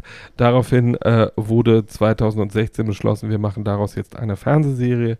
Die haben dann äh, Herr Gaiman und sein Co-Autor zusammen entwickelt. Äh, dann wurde 2020 wurden die ersten Casting-Entscheidungen verkündet. Also das Casting ist sehr interessant. Ähm, und die ganze Serie ist vor zehn Tagen auf Netflix äh, gestellt worden. Es sind zehn Stunden, die die ersten beiden dieser acht Comic-Teile erzählen. Ähm, und ich habe sie schon zweimal komplett gesehen in den letzten zehn Tagen, weil ich ein, Oh. weil ich, weil ich ein rasender Sandman-Fan bin und schon immer war. Ähm, das Thema dieser Comics ist ein sehr einfaches, nämlich es gibt sieben Wesen, die The Endless heißen, ähm, und einer von denen ist Dream äh, oder ähm, derjenige, der auf, im Universum für die Träume verantwortlich ist oder für die Traumwelt.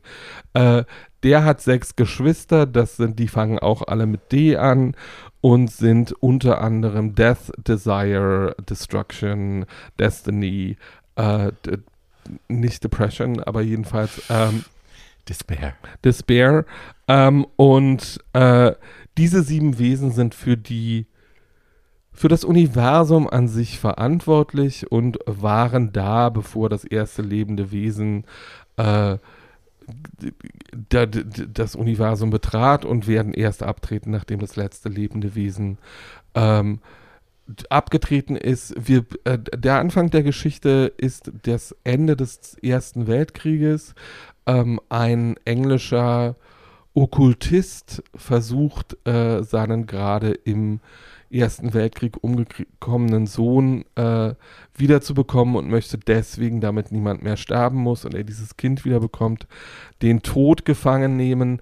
Das gelingt ihm nicht ganz. Er macht bei der magischen Besprechung, die er und äh, bei der aggressiven Seance, die er da veranstaltet, so ein bisschen was falsch und stattdessen landet Dream in seinem, äh, in seinem Gefängnis. Äh, das hat zur Folge, dass äh, im Comic, aber auch in Wirklichkeit in Europa die äh, Schlafkrankheit ausbricht, die gab es zwischen 1914 und 1921 wirklich. Es gab eine Million Erkrankte weltweit.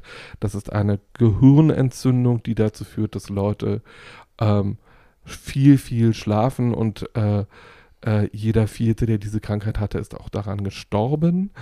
Äh, das nimmt Herr Gaiman zum Anlass, um zu sagen, ähm, und weil diese Geschichte 2021 spielt, in den Comics sitzt, weil die 1989 rausgekommen sind, sitzt Tod 75 Jahre in seinem Gefängnis. In der, Fer in der jetzt äh, Fernsehserie sind es 110 Jahre. Äh, jedenfalls kommt Traum dann irgendwann frei und kehrt in seine Traumwelt zurück, ähm, die in Scherben liegt, weil, äh, und zwar im wahrsten Sinne des Wortes, und äh, aus der Träume und Albträume, für die er beide verantwortlich ist, geflohen sind in menschlicher Gestalt, in sehr unterschiedlicher menschlicher Gestalt. Und um das jetzt ganz kurz zu machen, wir begegnen in dieser Serie diesen sechs endlosen Gestalten. Wir begegnen äh, einer Figur, die ein Traumvortex ist, also ein Traumwirbel, die hat die Fähigkeit, das ist ein Mensch und die hat die Fähigkeit, in die Träume anderer Menschen einzudringen und daran spazieren zu gehen und dabei aber auch ein bisschen Unruhe zu veranstalten. Äh, wir kriegen eine Entführungsgeschichte erzählt. Wir treffen zwei Figuren, die Ken und Barbie heißen ähm, und das auch wirklich sind.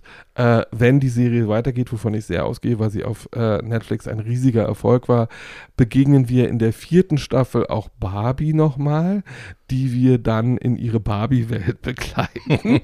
ähm, und äh, besetzt ist das, äh, es gab am, äh, als äh, Gayman angefangen hat, der viel von seiner PR auf den sozialen Netzwerken selber macht, ähm, angefangen hat zu verkünden, wie die Serie besetzt wird, gab es so ein bisschen Ärger, weil er mit den Figuren aus, dem, aus den Comics äh, was getan hatte, was viele oder einige Fans, nicht viele, ähm, nicht okay fanden, nämlich er hatte Hautfarben geändert, er hatte Geschlechter geändert, ähm, er hat äh, den, äh, äh, also Mason Alexander Park äh, äh, spielt Desire und tut das als non-binärer Schauspieler in einer non-binären Rolle. Das ist schon bemerkenswert, äh, weil die Figur wirklich sehr sexy ist und auch sehr böse. Ähm, und die anderen Figuren, also Tod wird halt von einer fantastischen jungen Schauspielerin gespielt, äh, die eine andere Hautfarbe hat als im Comic. Ähm, und die bemerkenswerteste, weil am meisten eingeführte Figur ist jemand, der in der Fernsehserie jetzt Johanna Konstantin heißt, die aber eigentlich äh, die weibliche Variante vom aus den DC Comics, in denen in deren Universum das spielt, von John Constantine ist. Da gab es am meisten Ärger. Äh, auf diesen Ärger in den sozialen Netzwerken, wo wirklich mehrfach versucht worden ist, irgendwelche Shitstorme äh, anzuf äh, Zetteln hat Herr Gaiman immer auf die gleiche Weise reagiert, nämlich ich habe mir das alles ausgedacht, ich kann machen, was ich will, fuck you. Ähm, und äh, wer nicht versteht, warum ich das äh, 1989 anders erzählt habe als 2021, hat die Comics nicht richtig gelesen oder auch nicht verstanden. Ähm, ja, ich bin ein großer Freund von intelligenter Fantasy und das ist genau das, was die, die eigentlichen Themen dieser Serie sind was ist die Realität, was bedeutet es, ein Mensch zu sein ähm, und was ist Wahrheit? Und das sind einfach große philosophische Fragen, mit denen da sehr leichthändig und mit einer fantastischen Bildgewalt äh, hantiert wird. Und ich äh, kann es überhaupt nicht abwarten, bis die nächste bis die nächste Staffel anläuft. Das wird aber wahrscheinlich dann doch ein bisschen zwei Jahre dauern, mhm. weil das auch kompliziert ist und die Dreharbeiten, glaube ich, lang sind. Ich habe äh, Neil Gaiman kennengelernt damals, weil ich Neverwhere, mir hat das irgendjemand in die Hand gedrückt Ja. und ich habe das verschlungen, das Buch. Das kann ich auch wärmstens empfehlen, wenn man sich Gaiman von einer literarischen Seite nähern will und eben nicht aus einer Comic- oder Serienperspektive. Ähm, liebe diese Art von Fantasy auch, die er macht, weil das eben äh, im Amerikanischen würde man sagen whimsical ist. Also er, er ja, es ist immer auch leicht und lustig und ähm, sehr sarkastisch teilweise. Ne? Es ist nicht so Dafür ist er ja bekannt. Also Ja. irgendwie die beiden anderen Serien in letzter Zeit, die es gab, die American Gods waren und American Good Gods Omens. und Good Omens. Also American Gods ist sein eigenes Buch, Good Omens hat er zusammen mit Terry Pratchett Mhm. geschrieben. Ähm, und die sind ja auch so, also der ist einfach in tiefster Seele Engländer, äh, sage ich mal ganz freundlich. Also der äh, hat Freude am schnellen Witz und am guten Wort. Ähm, und die Serie ist auch mit Fanta also so Stephen Fry spielt eine sehr schöne kleine äh, Nebenrolle, die sehr schön aufgelöst wird. Und ich weiß nicht unbedingt, ob das was für Fans von Game of Thrones ist, aber wer die unendliche Geschichte mag und äh, so spielerischen Umgang mit Fantasy, der ist da sehr, sehr gut aufgehoben, glaube ich. Ich hatte tatsächlich Schwierigkeiten in der ersten Folge reinzukommen. Ich habe sie, also ne, erstmal dachte ich geil Gaiman und äh, Sandman, ne, so vom Querlesen habe ich gedacht, ja, passt super für mich und habe dann zweimal angefangen und habe zweimal wieder aufgehört in der Mitte der ersten Folge, weil ich irgendwie nicht reingekommen bin. Hoffe aber, dass, also ich werde mich nochmal dran setzen und ich hoffe, es klappt dann. Ich glaube, es hilft, wenn man die Comics kennt, ne, wenn, wenn du weißt. Ich kann es halt überhaupt gut. nicht beurteilen, weil ich, Ja. er hat große Freiheiten, also er hat einiges an der Geschichte der Comics jetzt dann doch geändert und sie dem, äh, und sie dem neuen Format angepasst, äh, auch was die Geschichte anbelangt. Aber ich kann natürlich überhaupt nicht beurteilen, wie das ist, das zu gucken, wenn man die Geschichte überhaupt nicht kennt, Hm. weil ich die Geschichte halt seit 25 Jahren äh, kenne und verfolge. Deswegen, ähm, und es ist so, dass jetzt nochmal zu dem, wie Bingen dann funktioniert. In den ersten zwei Wochen haben das jetzt natürlich lauter Leute gesehen, die die Comics kannten und der, die gesamte Fanbase hat dafür gesorgt, dass das weltweit bei Netflix auf Nummer 1 gelandet ist. Es wird interessant sein zu beobachten, äh, wie das Sehverhalten in den nächsten vier Wochen ist und ob das eine ähnliche Sogwirkung entwickelt aufs Publikum wie Sachen wie Stranger Things zum Mhm. Beispiel. Ähm, Paper Girls. Oder mir geht es jetzt um Sachen, die schon länger laufen. Mhm. Also, ähm, und die sich in einem ähnlichen Genre bewegen. Und oder äh, weil das auch eine, sagen wir mal freundlich, nicht ganz billige Produktion ist. ähm, ob, ob Netflix irgendwie sagt, dass ihr könnt aber nicht wieder so viel Kohle raus, rausschmeißen für die nächste Staffel. Das Mhm. äh, äh, ist ganz interessant. Ähm, Ja, man hofft natürlich, dass sie weitermachen, ne? weil das ist, das finde ich immer schlimm, wenn sie sich so gerade in der Fantasy-Welt so Mehrteilern annehmen, wie jetzt hier äh, der Goldene Kompass zum Beispiel, ne, wo man, also ne, ich fand den ersten Teil jetzt auch nicht dolle, aber ich habe ihn trotzdem geschaut. Aber ich will natürlich die nächsten Teile sehen. Ich will in dieser Welt Naja, weiter erzählt bekommen und klar, machen's aber das halt kannst du ja. nicht. Und das ärgert mich dann. Naja, The His Dark Materials, also worüber wir hier gerade Right. reden, der erste Teil der Golden Compass, ist jetzt in der dritten Staffel als Serie. aber Also das genau als Serie. Das haben die, Ja, Film, ja. die Filmsache haben sie nicht ähm, fortgeführt. Den, ja, weil das ein Flop war. Also, also es war kein Flop, aber es hat nicht so viel Geld eingespielt. Ja. Was passiert So. denn eigentlich mit dieser Anne Rice-Geschichte? Da sollte doch jetzt was kommen. It's Es happening. gibt Updates, es gibt Updates. It's happening. Reden wir ja auch schon seit zwei Jahren ja, drüber. ja. Also sie haben den Cast ja bekannt gegeben schon vor einer Weile, was genau wie Die Dreharbeiten sind beendet. was genau wie hier äh, mit äh, Neil Gaiman zu er er Entzürnung geführt hat, Erzürnung geführt hat bei einigen Fans, äh, weil zum Beispiel Louis schwarz besetzt ist und die Fans sagen, es kann ja nicht sein, dass ein, äh, ein Südstaaten-Farmboy, der ne, mehrere Plantagen besessen hat, Ist er auch ähm, nicht mehr. schwarz besetzt worden ist. Haben sie jetzt geändert? Nee, aber sie haben die, er ist jetzt kein, er ist jetzt Ist kein kein Plantagenbesitzer Plantagenbesitzer mehr, mehr. sondern er ist ein, äh, er ist ein Mafiosi, wenn man es jetzt mal so sagt. Well, Cute. Die- Ähm, und ich, der, der, erste Trailer ist ja raus für Interview with Ja. the Vampire, darüber reden wir. And I'm here for it. Ja, also ich bin, ja, ich bin auch da nicht sofort reingekommen. Ich freue mich auch natürlich drauf. Ich werde es natürlich religiös alles gucken, bis zum letzten Tropfen aufsaugen in mich wie Blut. Ähm, ich bin gespannt, ob Okay. sie es schaffen. Und die Mayfair Witches sind besetzt Ja. und werden gerade gedreht. Ja, da freue ich mich fast mehr drauf mittlerweile. ja, also auf die Mayfest bin ich sehr gespannt. Und das ist halt das Geile, ne, dass sie das ganze Universum gekauft haben. Also, dass du wirklich sowohl die Vampire Diaries als auch äh, die Merricks, ähm, ja, Na gut. Ich lasse mich überraschen. Ich gucke eher Hokus Pokus 2. Ja, freu mich da irgendwie- Da freue ich mich auch drauf. Wer mal, wer mal, äh, wer, wer mal, äh, wer wissen will, worüber Herr Schulz das äh, in den letzten vielleicht fünf Jahren am meisten gewütet hat, als es nicht weiterging, da war ich aber auch nicht alleine mit. Äh, d- äh, mein großes Ding war die OA. Ähm, Really? I Sagt mir gar that. nicht. Das ist eine esoterische Serie über Nee, so. es war überhaupt. Äh, äh, Naja, Auch da geht es wieder, auch da geht es wieder um das Spielen mit Zeit. Das ist eine Brit Markland-Produktion. habe auch dann einfach nicht verstanden. blöd Markland, die Glatzköpfige aus. Berlin. Nein. Die ist so erfolgreich international. Wow. Ja. Brit Markland. Die war aber in Blade 3, glaube So, ich. Blade Blade 2 zwei. oder 3 war sie drin in so einer Äh, Clubszene ganz kurz. Und Ja. äh, das, äh, besonders die zweite Staffel war so groß und gedanklich reich und abgedreht und merkwürdig, dass ich gedacht habe, ja, sprechende Tintenfische, äh, irgendwie Transcharaktere, die drei verschiedene Rollen spielen und immer die Geschlechter wechseln, yes. Äh, irgendwie äh, Leute, die mit Tanzen die Welt retten, I'm so here for it. Ähm, Also worauf ich mich wahnsinnig freue, weil wir lange drauf gewartet haben, ist äh, die Serienverfilmung von Der Schwarm, Frank Schätzing. Ja, da freue ich mich auch. Das war ja ein Riesenerfolg damals. Das Ja. war das erfolgreichste Buch in Deutschland nach der Bibel. ja. Also das war das Buch damals und dann kam ja, zu Weihnachten kam ja dann, weil im Buch geht es um äh, eine, ein Kollektiv an Wesen, die sich aus dem Meer erheben und der Welt heimzahlen, weil die einfach äh, zu raubzügig mit dem Planeten umgehen. Und äh, unter anderem lösen die Tsunamis aus. Ich hatte vorher noch nie von Tsunamis gehört und dann kam der große Weihnachtstsunami und wir dachten alle, fuck, it's happening. it's actually happening. Äh, ja, und dann hat äh, Uma Thurman kurz danach, du hast beim Lesen schon gemerkt, Frank Schätzing hat beim Schreiben sehr darauf geachtet, dass es alles filmisch umsetzbar ist, dass es sehr amerikanisch auch ist. Es gibt im Schluss gibt so eine amerikanische Flagge, die so langsam im Wasser versinkt. Du denkst dir so, alles klar, du hast hier schon, ne, du weißt genau, für wen du schreibst ähm, und was du mir vorhast mit dem Stoff. Dann hat es Uma Thurman gekauft, hat sich die Rechte gesichert und dann äh, wurde, das sollte ein Film werden, dann haben sie da wieder die Arbeiten eingestellt, die Entwicklung eingestellt, dann war es woanders. Und wir haben alle schon gedacht, es passiert nicht mehr. Und jetzt hat das ZDF produziert, co-produziert das Ding. große, große europäische Produktion, ja. Ja, ja. läuft dann im ZDF, ich glaube im Februar nächsten Jahres soll es Ja. kommen. Ich glaube neun Teile.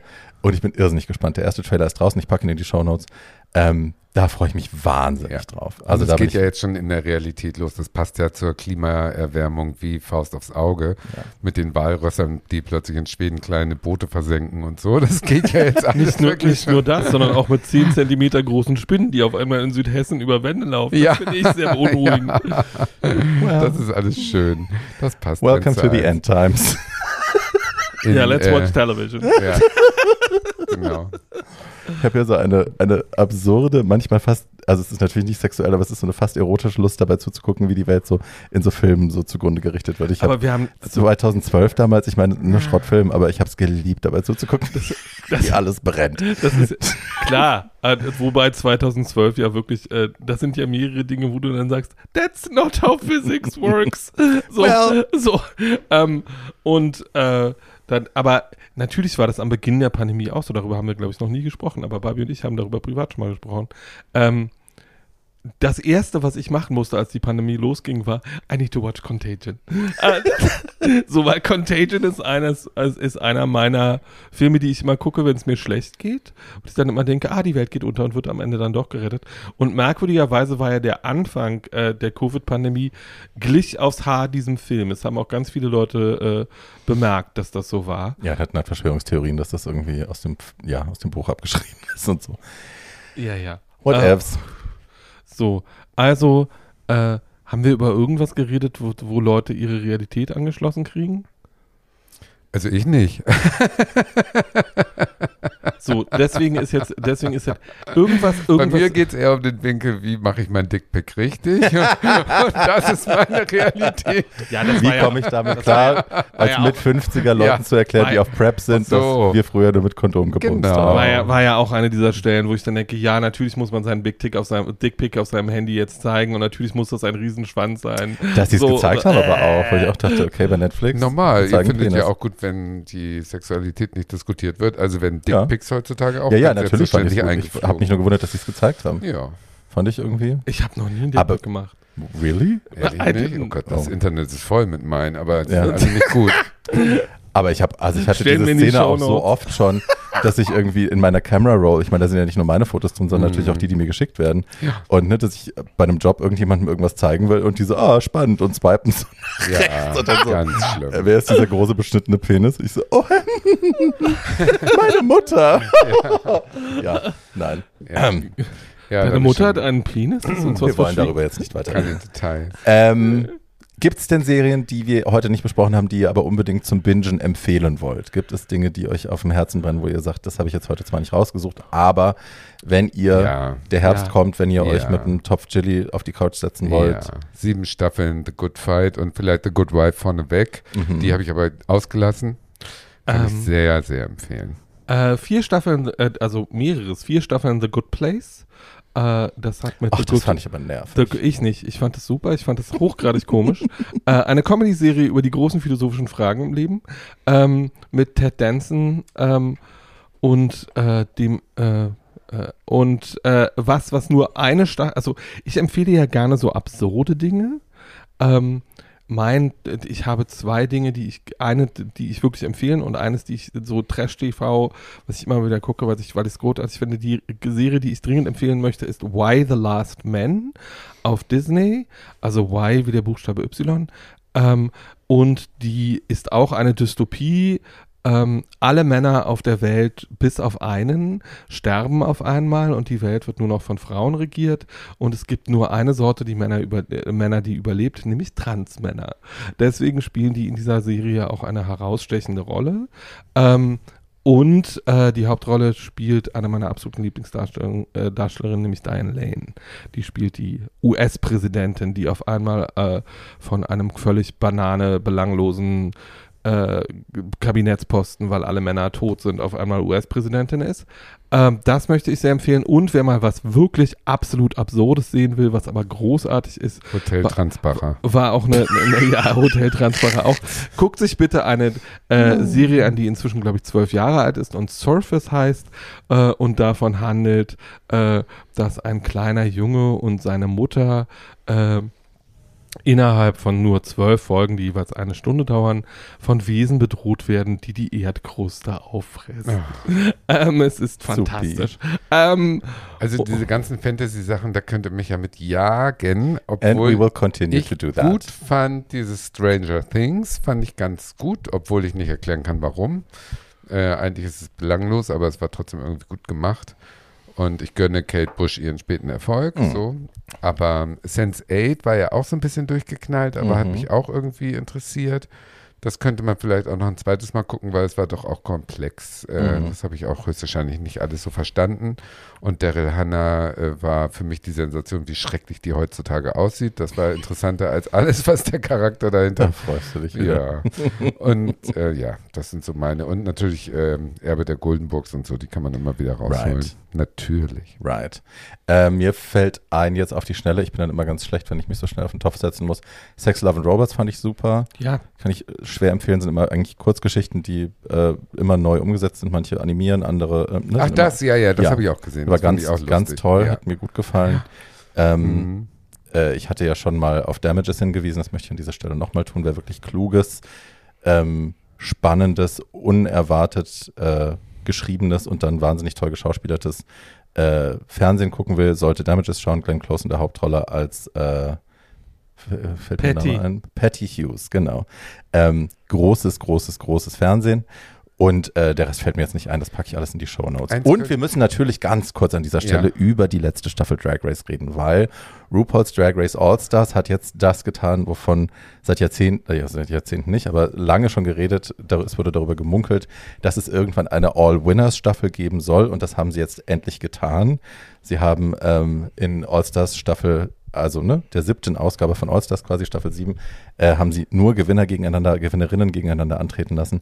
Und meine Fresse war das eine geile Staffel. Ja. Also es, es wird für mich sehr schwer, ich habe es jetzt auch schon gemerkt, von dem Niveau und so verwöhnt zu sein als Zuschauer, dass wirklich alle immer gut sind in jeder Challenge, zurückzugehen auf irgendeine normale Season. Ich habe es jetzt mit Ja. Kanada versucht und habe gedacht, meine Scheiße, wenn Deutschland so wird wie das, dann gute Nacht. Es macht ein bisschen, äh, die Latte hängt so hoch, äh, dass man gar nicht mehr an eine Competition glaubt, weil man wenn man wirklich die Leistung beurteilen würde, dann gibt es keinen Gewinner. Aber dadurch verschieben sich die Beurteilungskriterien Mhm. und RuPaul verschiebt sie auch schamlos. Also schamlos. Ne, er verschiebt nach seinen Vorlieben, Mhm. Äh, bricht die Regeln, ändert irgendwas, damit sein äh, Protégé durchkommt und Mhm. so. Das finde ich daran Zumindest dann ins doof. Finale kommt. Ja, genau, Ja. zumindest ins Fin- Finale Ja, ja. kommt. Das hat mich echt gestört, Ja. weil mich, weil ich das dann nicht mehr als Competition respektieren Nee, kann. aber dann haben sie es ja doch so aufgelöst, wie man es, wie es sein musste. Trick 18 Aber ja, das war dann auch weird, weil dann hat, ist es ja, es war ja Lip-Sync basiert, das Ja. Finale. Und dann haben sie ja nicht entschieden, wie die Lip-Syncs waren, Nee, sondern eben doch genau. nach, danach, wie die Staffel war. Und das, Und das war dann blöd. ein bisschen doof. Ja, ja. Aber insgesamt gesehen, wenn man äh, Drag-Kunst auf hohem Niveau sehen will, ohne Christ. schlechte Kritiken, es, es Ja. wird ja nur gelobt, das fand ich sehr ähm, empathisch, das Mhm. mochte ich gerne. Und insofern war es wirklich lustig und RuPaul hat man auch ein paar Mal angemerkt, wenn der irgendwie so überzappelig war oder wenn er irgendwie keinen Bock hatte, das hat man ein bisschen deutlicher gemerkt Mhm. als sonst, fand ich. Das war ganz interessant. Aber ich gebe mal die junge Na- auch immer. Ich Also- gebe mal die junge Naive, weil ich gucke das ja nicht. Ähm, und äh, deswegen erklärt mir doch mal, so, so jetzt, wo die deutsche Staffel angekündigt ist, zumindestens, also die Castings Mhm. sind angekündigt, ähm, äh, erklärt mir doch mal, wie das in den internationalen Produktionen läuft. Sitzt da RuPaul auch in Nee. der Jury oder wer sitzt kommt in drauf an, englischsprachigen. englischsprachigen Formaten sitzt Ja. RuPaul, dann heißt es auch RuPaul's Drag Race UK zum Beispiel. Ansonsten heißt es dann nur Drag Race Thailand, Drag Race France oder so. Und das sind dann immer lokal prominente Menschen, die Genau. dann. Genau. Oder auch mal Mädels, äh, die bei Drag Race selber dabei waren. Also in Kanada macht das Brooklyn Heights, die selber ihre Staffel nicht gewonnen hat, aber eben Kanadierin ist. Äh, Nikki Doll macht das in Frankreich, die auch früh rausgeflogen ist, aber eben rasend aussieht. Und in und Frankreich macht sie nicht das auch gut. dumm sind. Also Nee, das, nee, die genau. Intelligenz spielt da auch ein bisschen eine Rolle. Ja. ja. Genau, und das wird dann eben gedreht. Es gibt klare Vorgaben. Es ist ein Franchise-System. Also, ne, es musst dich, musst dir von World of Wonder die Lizenz kaufen und dann musst du das eben auch nach deren Vorgaben machen. Ähm, es gibt gewisse Vorgaben, was das Budget angeht und lalala, wie aufgeteilt aussehen wird, soll. genau, Ja. wie die Bühne aussieht. Aber und jetzt so. mal ohne Scheiß, hat man das nicht irgendwann satt? Ich noch nicht. Nein, das hat man deswegen nicht satt, weil ja immer äh, neue Gesichter auftauchen, die auch alle mit einer Back, äh, Story. Backstory kommen. Mhm. Und das Besondere an der amerikanischen Version, und das hebt sie auch heraus, finde ich vor allen anderen, ist, dass die sehr gut casten, was diese Backstories angeht. Also es ist nie so, dass du eine Staffel guckst, wo du nicht mal Tränen der Rührung äh, äh, äh, verlieren musst, weil diese Backstories harte Nummern sind. Und dann siehst du jemanden, der keine Chance hatte, eigentlich plötzlich als Drag Queen aufblühen und bist äh, reingezogen und musst jetzt die nächsten zehn Folgen auch sehen, wie der sich weiterentwickelt. Ja. Das ist schon sehr, sehr schlau gemacht und super gecastet. Da werden sie in Deutschland Mühe haben, jemanden zu finden, der einen emotional so mit reinziehen kann. Ja, das und ist auch meine diese Prognose. Professionalität, die viele Queens in Amerika einfach von Hause aus haben, weil sie halt Ja, in so einem Entertainment-Land groß nicht. werden. Ja. Ne, das wird auch, Ja. glaube ich, aufregend. Wenn die Aber es deutsche Version nach dem alten Berliner Spruch ohne Proben ganz nach oben, äh, dann wird es richtig bitter. Nee, nee. Aber ja. Ja. Ich glaube auch, dass das, was Tatjana sagt, das stimmt auf jeden Fall. Ist, die Serie bleibt deswegen relevant und auch spannend, weil das Storytelling eben an die Charaktere angelegt ist Ja. und nicht nur an die Challenges. Und dadurch wirklich gut. hast du jedes Mal das Gefühl, du lässt dich auf neue Leute ein, du lernst neue Freunde kennen, du hast Genau. neues Drama, neuen Herzschmerz, du entflammst Ja. neu für Menschen. Aber es ist doch eine bestimmte Art von Drag, die da bedient wird. Ja, Ja, das also, ist total. ja, ähm, genau, Also es gibt ja das- Drag. Die Kehrseite der Medaille, quasi die dunkle Seite äh, des gleichen des gleichen Dollars, äh, ist, wäre dann Dragula. Das sind, äh, ist ein Pärchen aus San Francisco, ähm, die äh, eben das, eine Show ins Leben gerufen haben, wo eben Queens äh, gegeneinander antreten. Die, da ist es übrigens völlig egal, da ist Geschlecht völlig egal, was ja bei Drag Race lange nicht so war.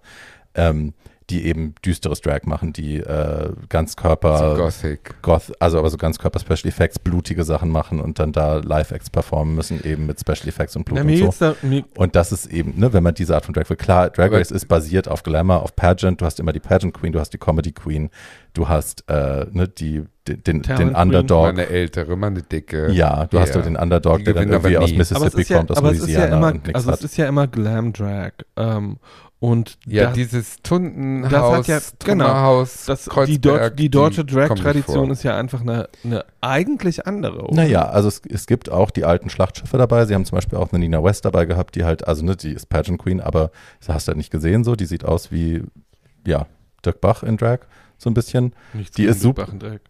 You Ja, know what aber I mean. Das ist was- nicht Feminine Glam, so. Nee. Und äh, sie haben zum Beispiel in UK haben sie auch, also da hast du gemerkt, die müssen ganz anders casten, weil du hast nicht das Material, was du normalerweise an Teilnehmer hast, du hast den Pool nicht, ähm, wie in Amerika, dass alle irgendwie aussehen, als würden sie Professionell tragen, ja. sondern du hast halt dann so eine Berge, Berge Chips, die halt irgendwie so, ah, much better. Die sieht halt aus, als wäre sie auf die, fünfmal auf die falsche Spritze gefallen So ein schottischer Bauer. Ja, und dann Ja. wird halt gesoffen und ein bisschen gesungen und dann war's das. So, also ne, der, der Glamour-Faktor ist da nicht da. Oder Mhm. du hast äh, Charity Case, die halt auch so, die hätte bei Dragula, hätte die, wäre die sehr weit gekommen, bei Drag Race ist die rausgeflogen, weil man das nicht verstanden hat, was die macht.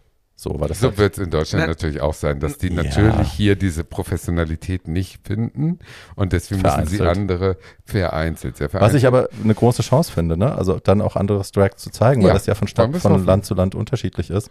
In Thailand waren auch ganz andere Leute dabei. In Holland waren andere Leute dabei. Also ja, es ist, ich finde, es bleibt spannend.